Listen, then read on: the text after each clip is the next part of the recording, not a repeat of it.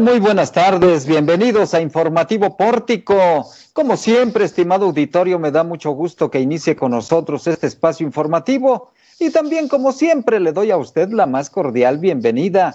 Gracias por sintonizarnos donde quiera que usted se encuentre esta tarde ya de miércoles 27 de enero. Ya empieza a agonizar este primer mes del 2021 que esperemos sea mucho mejor que el pasado. Sea usted bienvenido, sea bienvenida, ya está en Informativo Pórtico. Estamos transmitiendo en vivo desde la zona conurbada Guadalupe, Zacatecas, en donde estamos registrando una temperatura promedio de unos 20, 22 grados centígrados. Es una tarde muy soleada en toda esta zona urbana. Vámonos a la información. Lo invito a que permanezca con nosotros. Escuche usted nada más que historias. ¿Qué titulares tenemos esta tarde en la voz de Araceli Martínez? Ara, buenas tardes.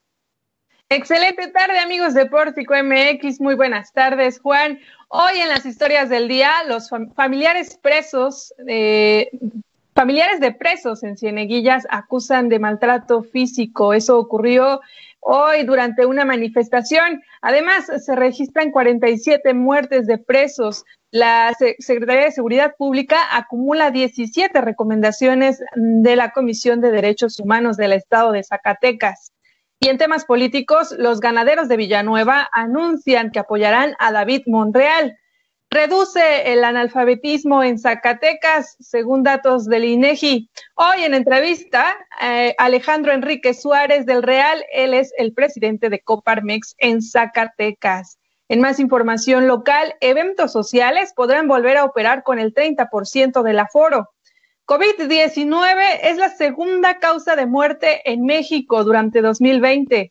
Ah, en más temas de COVID, Estados Unidos y España piden prueba negativa a viajeros. Vamos paso a paso y como si fuera la primera vez en la colaboración de Karina de León. Eso y más hoy en Informativo Pórtico, así que si ya le dio play, mejor quédese con nosotros. Mejor hágale caso a Araceli Martínez, va a ver qué información tenemos.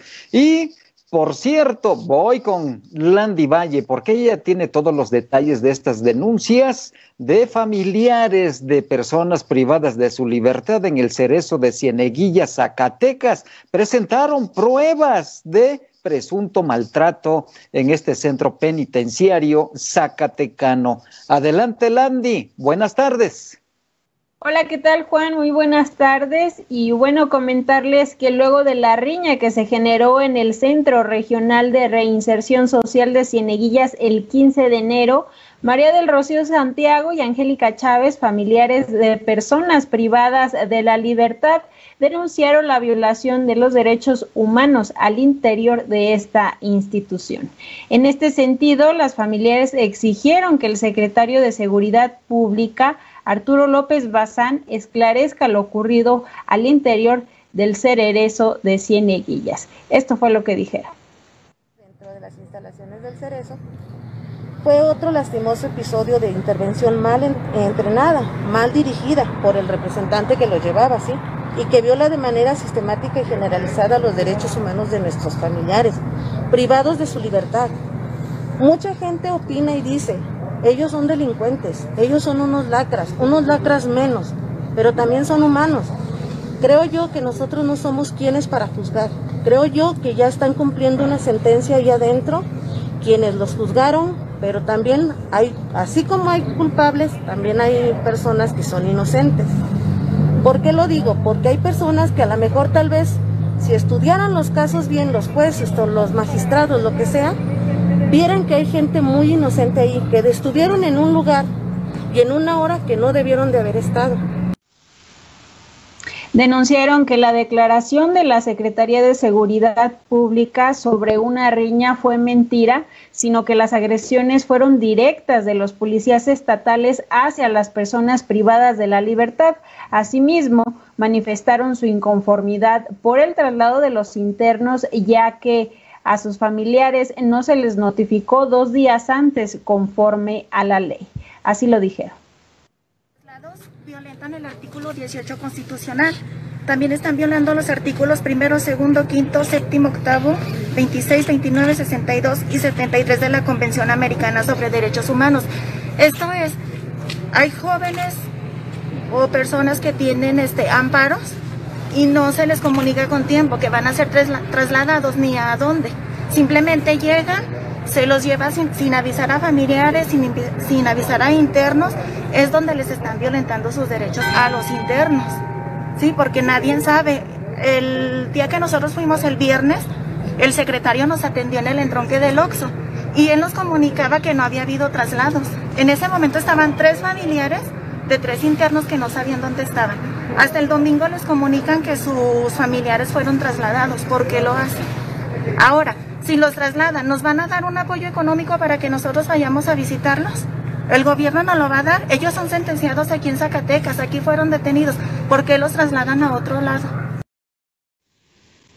En este contexto, exigieron una audiencia con el gobernador del estado, Alejandro Tello Cristerna, y de igual manera comentaron que acudirán a la Comisión de Derechos Humanos del estado de Zacatecas para la intervención en el caso. Hay que recordar que en este hecho, al interior del cererezo de Cieneguillas, resultó una persona sin vida, así como seis más lesionados. Esto fue declarado como una riña entre grupos antagónicos.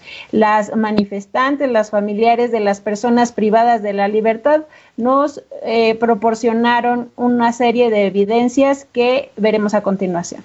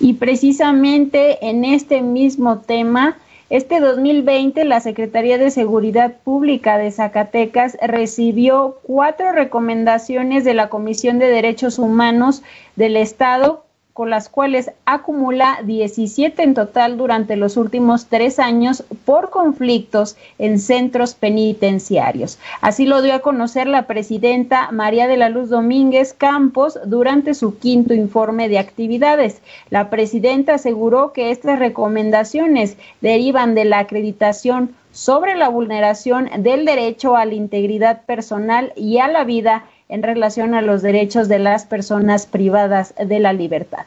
Así lo dijo. Son las emitidas a la Secretaría de Seguridad Pública del Estado por hechos acontecidos en los centros penitenciarios, en las cuales se acreditó la vulneración del derecho a la integridad personal y a la vida en relación con el deber del Estado garante de las personas privadas de su libertad.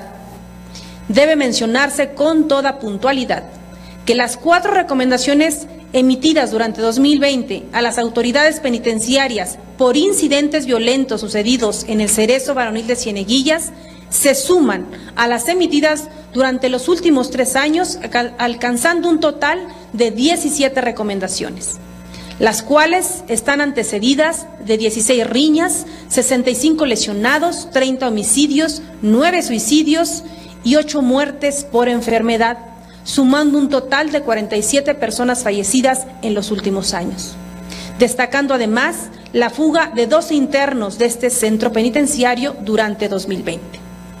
Por lo cual es urgente la implementación de medidas y acciones para garantizar el orden, la disciplina, la seguridad y la gobernabilidad al interior del centro penitenciario.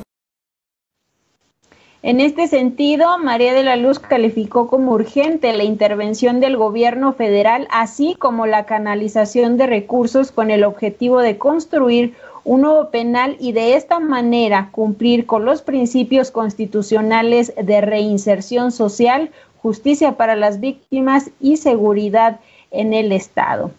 Esto ante la peor crisis, así lo calificó ella, ante la peor crisis de seguridad que padece México y Zacatecas, lo que aseguró ha afectado de manera directa e indirecta a la población, lo que influye en graves violaciones a los derechos humanos. Así la información que se generó este día y respecto a este informe de actividades, le recomiendo que visiten nuestra página de Noticias Pórtico MX para que se entere de los detalles. Regreso contigo, Juan.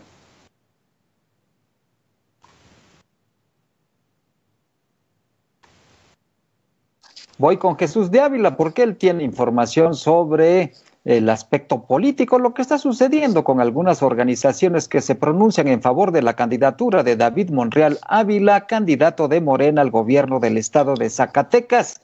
Buenas tardes, Jesús. Muy buenas tardes, Juan, y buenas tardes a todo nuestro auditorio. Un grupo de ganaderos el día de hoy, originarios del municipio de Villanueva, expresaron que darán su apoyo al licenciado David Monreal Ávila en las elecciones de este año, pues se mostraron inconformes con los anteriores gobiernos del Estado que aparentemente no les dieron los apoyos que necesita este sector rural.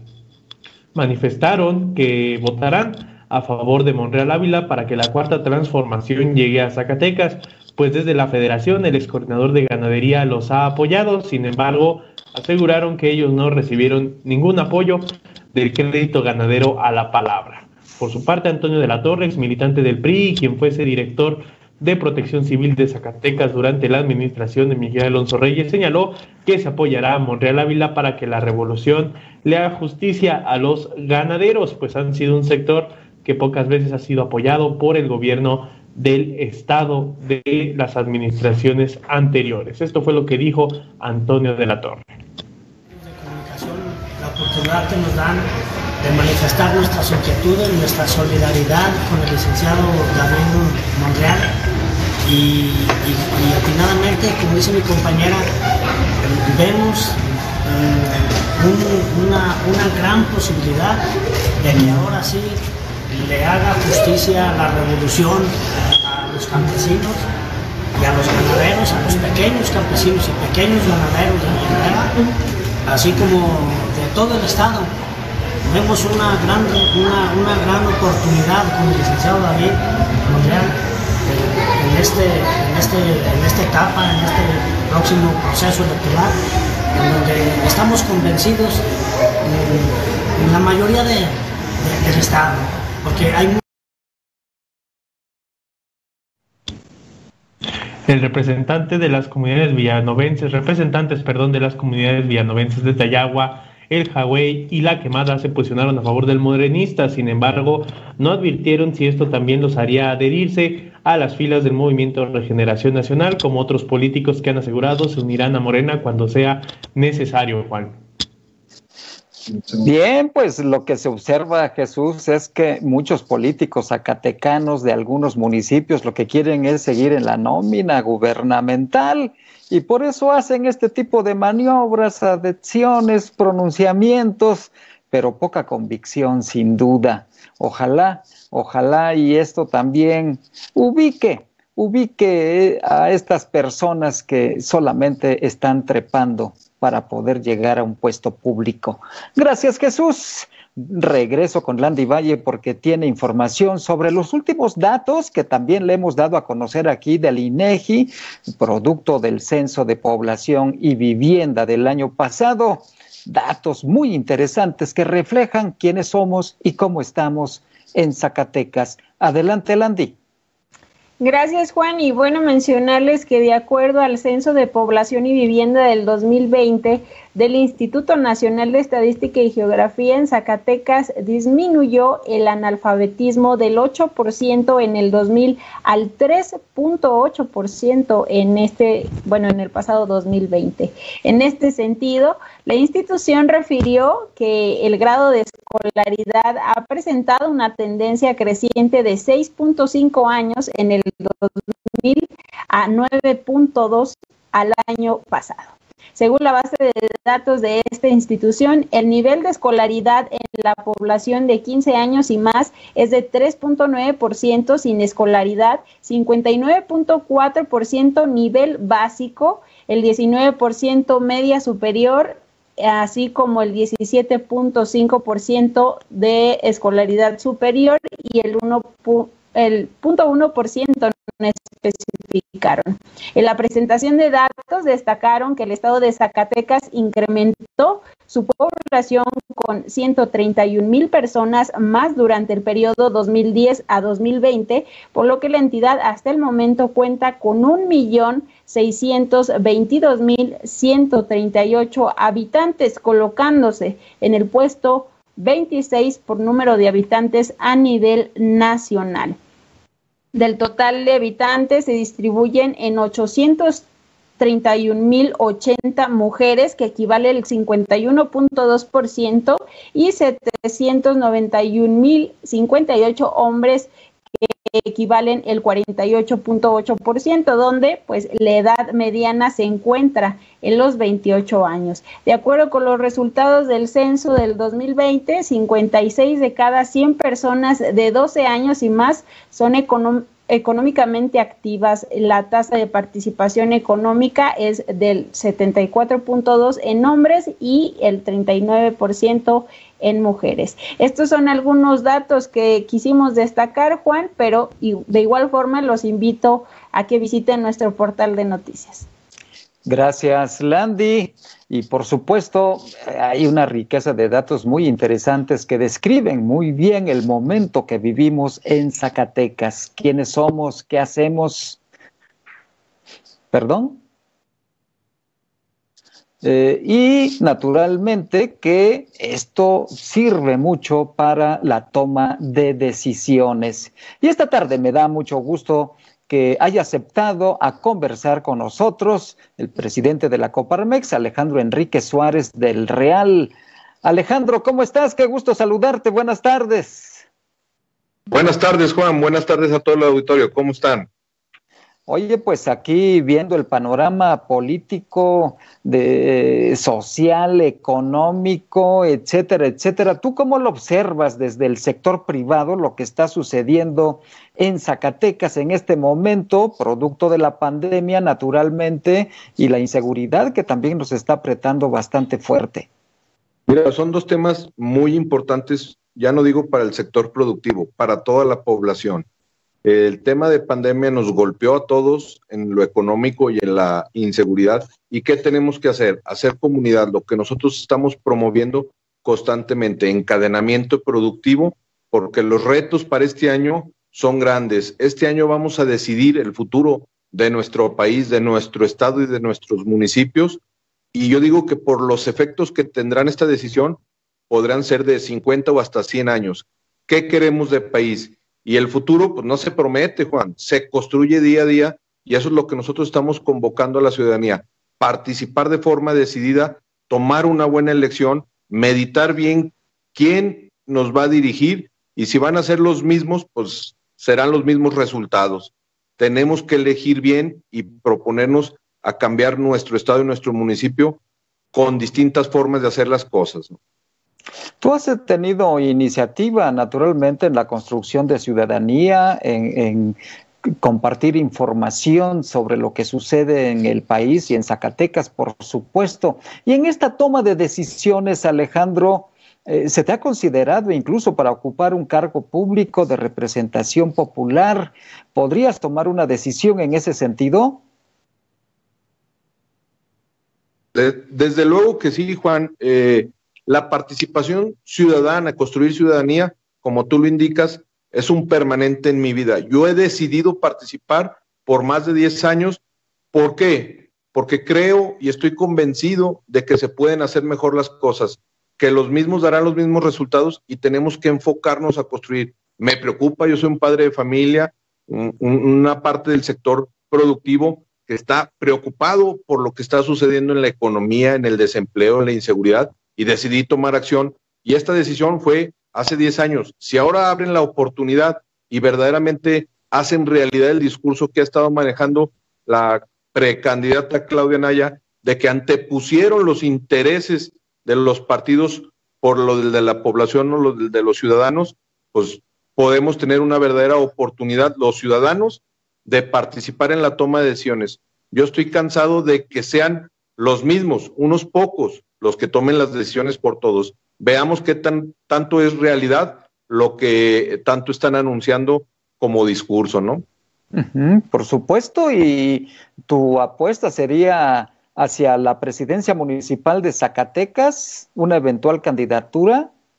Sí, es donde me está invitando el Partido Acción Nacional como propuesta ciudadana. Hay que ser muy claros, Juan, están abriendo la posibilidad de que los ciudadanos participen y tenemos que tomarla. Los ciudadanos estamos decididos a cambiar nuestro entorno, nuestro estado, nuestro municipio y tenemos que forjarnos a base de los acuerdos, pero acuerdos que sean equitativos para los ciudadanos. No pueden ser los mismos los que tomen las decisiones porque las consecuencias o el resultado de esas decisiones serán las mismas. Eso lo hemos eh, dicho reiteradamente que tenemos que participar, tenemos que buscar construir ciudadanía de manera permanente. Y yo lo dije hace 10 años, lo tengo diciendo tres años desde donde estoy trabajando, Alejandro Enríquez va a participar porque es una convicción que tengo en mi vida. Lo he hecho por más de 10 años y lo seguiré haciendo el resto de mi vida. ¿Qué llamado o qué propuesta le harías a los capitalinos, Alejandro? Que siempre hemos dicho, Juan, eh, juntarnos, hacer comunidad, hacer el encadenamiento productivo, participar de forma decidida. Eso es lo que hemos hecho por más de 10 años eh, de manera reiterada y contundente y derribar los muros que tenemos como ciudadanos cuando nos acercamos a una autoridad. Eso se hace construyendo ciudadanía, participando. Ejemplos a nivel mundial tenemos muchos como la famosa primavera árabe, que derribaron un dictador organizados. Eso es lo que tenemos que hacer los ciudadanos, organizarnos y derribar esos muros para tender puentes de comunicación con las autoridades tomemos la palabra, hagamos ciudadanía, construyamos esos puentes, entremos vía la democracia, vía los partidos políticos, a la toma de decisiones. Para eso fueron creados y ahora están deseosos de que los ciudadanos participemos. Tomemos la palabra y participemos. ¿Ves condiciones para poder llegar a la presidencia municipal de Zacatecas si fueras elegido? Mira, desde luego las condiciones las da la participación, los ciudadanos, todas las mediciones claramente indican que la gente está harta de los mismos. Si te fijas, las columnas siempre dicen no sé, no contestó, es porque la gente está cansada de que sean los mismos. Esa es la condición que tenemos los ciudadanos. Queremos ver caras nuevas, queremos participar. Si nos dan la oportunidad, realmente se pueden hacer grandes cosas, pero es una construcción de todos juntos. Nadie es mejor que todos juntos, Juan. Exactamente, pues importante lo que dices, hacer comunidad y participar activamente y sobre todo estar bien informados. Yo te agradezco que hayas aceptado uh, conversar con nosotros estos momentos, Alejandro, y te deseamos suerte. Gracias, Juan. Aquí estamos a la orden y es importante participar. Hagamos comunidad. No dejemos las decisiones de todos en unos cuantos y que sean los mismos. Participemos, tomemos las decisiones todos porque a todos nos afectan. Así es. Buenas tardes. Buenas tardes, Juan. Hasta luego. Voy a otra información porque Jesús de Ávila tiene algunos detalles sobre la apertura de espacios de convivencia social. Parece que hay por ahí una rendija que ya se está abriendo para que operen. Adelante, Jesús. Así es, Juan. El gremio de organizadores de eventos resolvió, junto con el gobierno del estado, que se reactive este sector económico que se ha visto afectado durante la emergencia sanitaria por casi 11 meses de detener operaciones. Esto gracias a que el semáforo epidemiológico permite realizar eventos sociales con un aforo máximo del 30% del lugar. Roberto Rosales Picones, miembro de este gremio, nos dijo que el acuerdo está en permitir una persona por cada 5.75 metros cuadrados, según lo dicta la COFEPRIS, además de las medidas de prevención sanitaria que todos conocemos. Por su parte, aseguró que, bueno, por el momento los protocolos únicamente son válidos en los lugares abiertos, no se puede hacer en salones cerrados. Asimismo, esto permite que ya no haya eventos clandestinos en bodegas, en azoteas, que no hay, no hay medidas preventivas y por lo tanto detonaron en los contagios que vimos en octubre, noviembre y parte de diciembre. Esto fue lo que dijo Roberto Rosales. Que bueno, nada más tan solo en el gremio que, que nosotros conformamos, para que tengas una idea, hay más de 300 empresas ya registradas, de los cuales se componen más de 4.000 trabajadores directamente, ¿no? Los cuales pues ha sido un, un segmento muy, muy dañado, muy golpeado, porque básicamente llevamos ya 11 meses este, con un paro, ¿no? Hemos tenido oportunidades de trabajar un poco en noviembre, por ahí tuvimos dos o tres semanas de poder sacar adelante algo, sin embargo ahorita pues ya la desesperación es mayor todavía, ¿no? La situación ya es una situación de emergencia, por lo cual sí se ha llegado a, a ¿cómo se llama? A, nuevamente a la apertura de lo que son los eventos, pero sí con un cuidado todavía aún mayor, ¿no?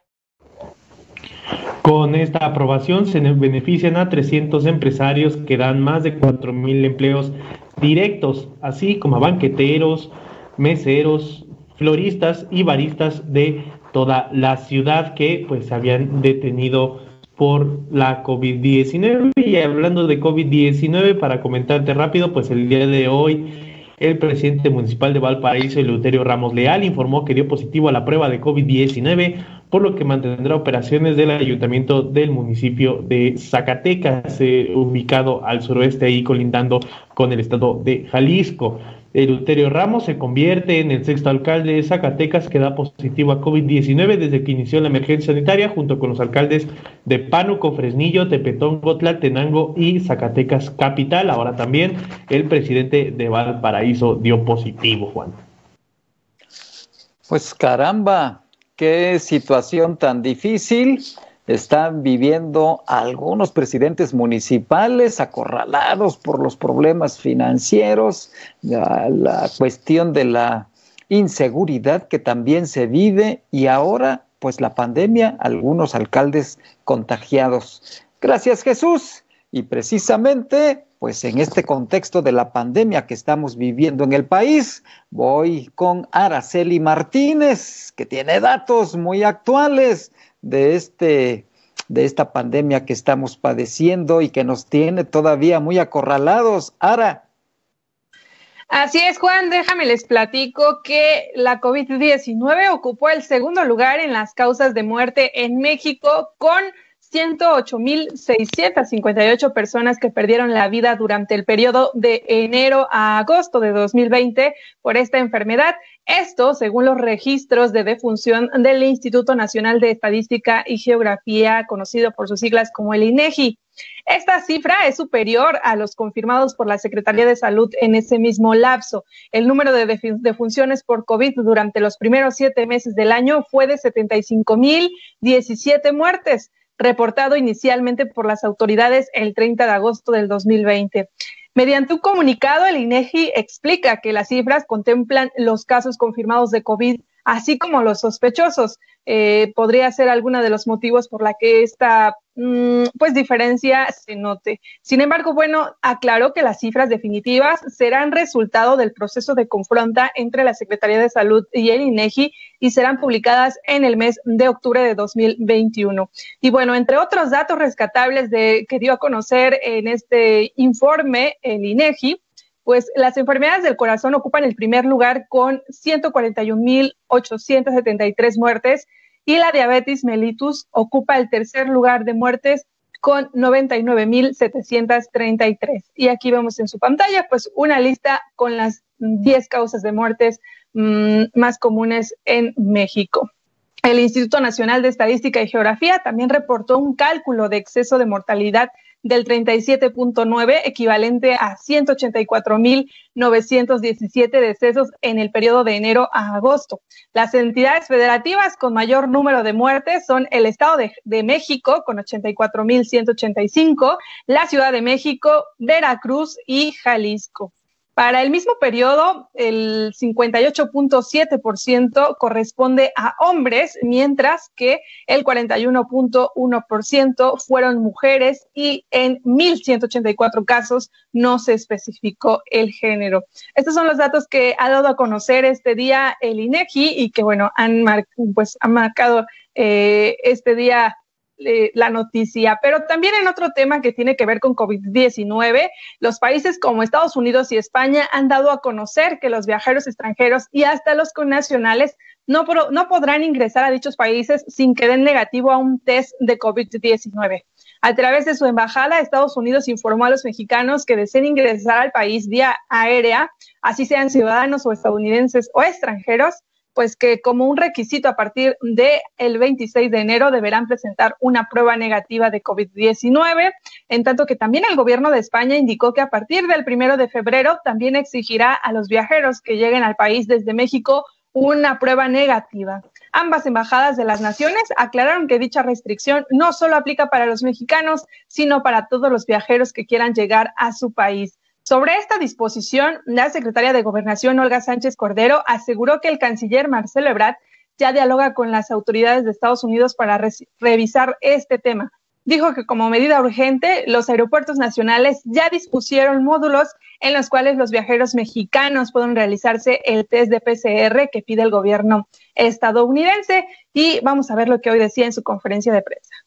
Sé que el señor canciller Marcelo Ebrard está en un diálogo permanente con los eh, con las autoridades norteamericanas para revisar este tema de la prueba PCR, pero también quisiera decirles que ya en México en los aeropuertos se están tomando medidas, eh, digamos, para poder inclusive eh, hasta donde yo tengo entendido practicar este tipo de, de pruebas.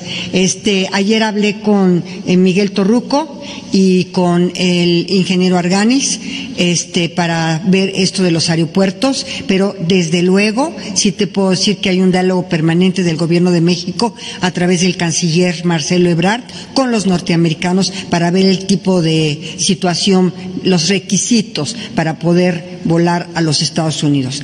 Eh, esto, pues, ya se alargó la pandemia más de lo que cualquier país hubiera pensado que se iba a alargar.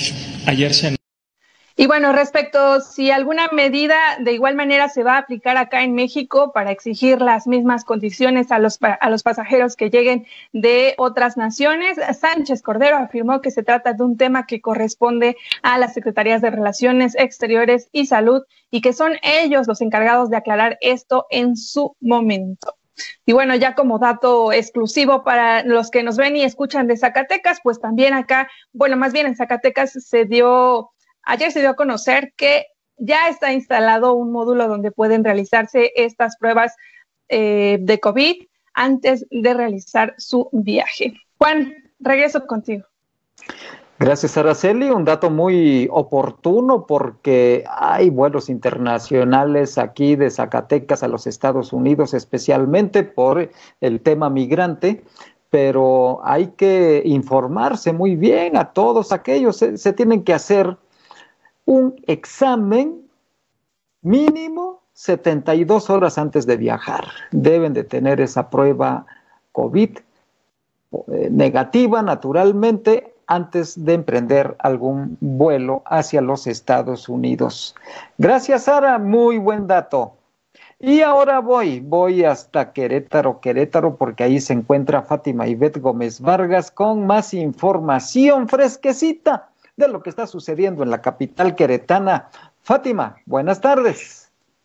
Hola, ¿qué tal? Muy buenas tardes. Los saludamos desde Pórtico, Querétaro. Pues con buenas noticias el día de hoy es que ayer por la noche el, gobernador del estado, Francisco Domínguez Servier, anunció nuevos apoyos para reactivar la economía queretana. Y es que tras llamar a, eh, tras llamar a la unidad de los queretanos para vivir con mayor certeza este 2021, anteponiendo siempre la salud, el gobernador anunció apoyos con recursos estatales por 25 mil pesos para el sector restaurantero. Este es un apoyo único. Y con eh, 35 mil pesos para los grupos teatrales como un esfuerzo adicional para la recuperación económica de estos sectores que han sido bastante golpeados desde principios de la pandemia, es decir, ya casi un año están lanzando estos, estos apoyos. Sin embargo, en su mensaje a la ciudadanía informó que en las próximas semanas se estarán publicando convocatorias para la inscripción en programas estatales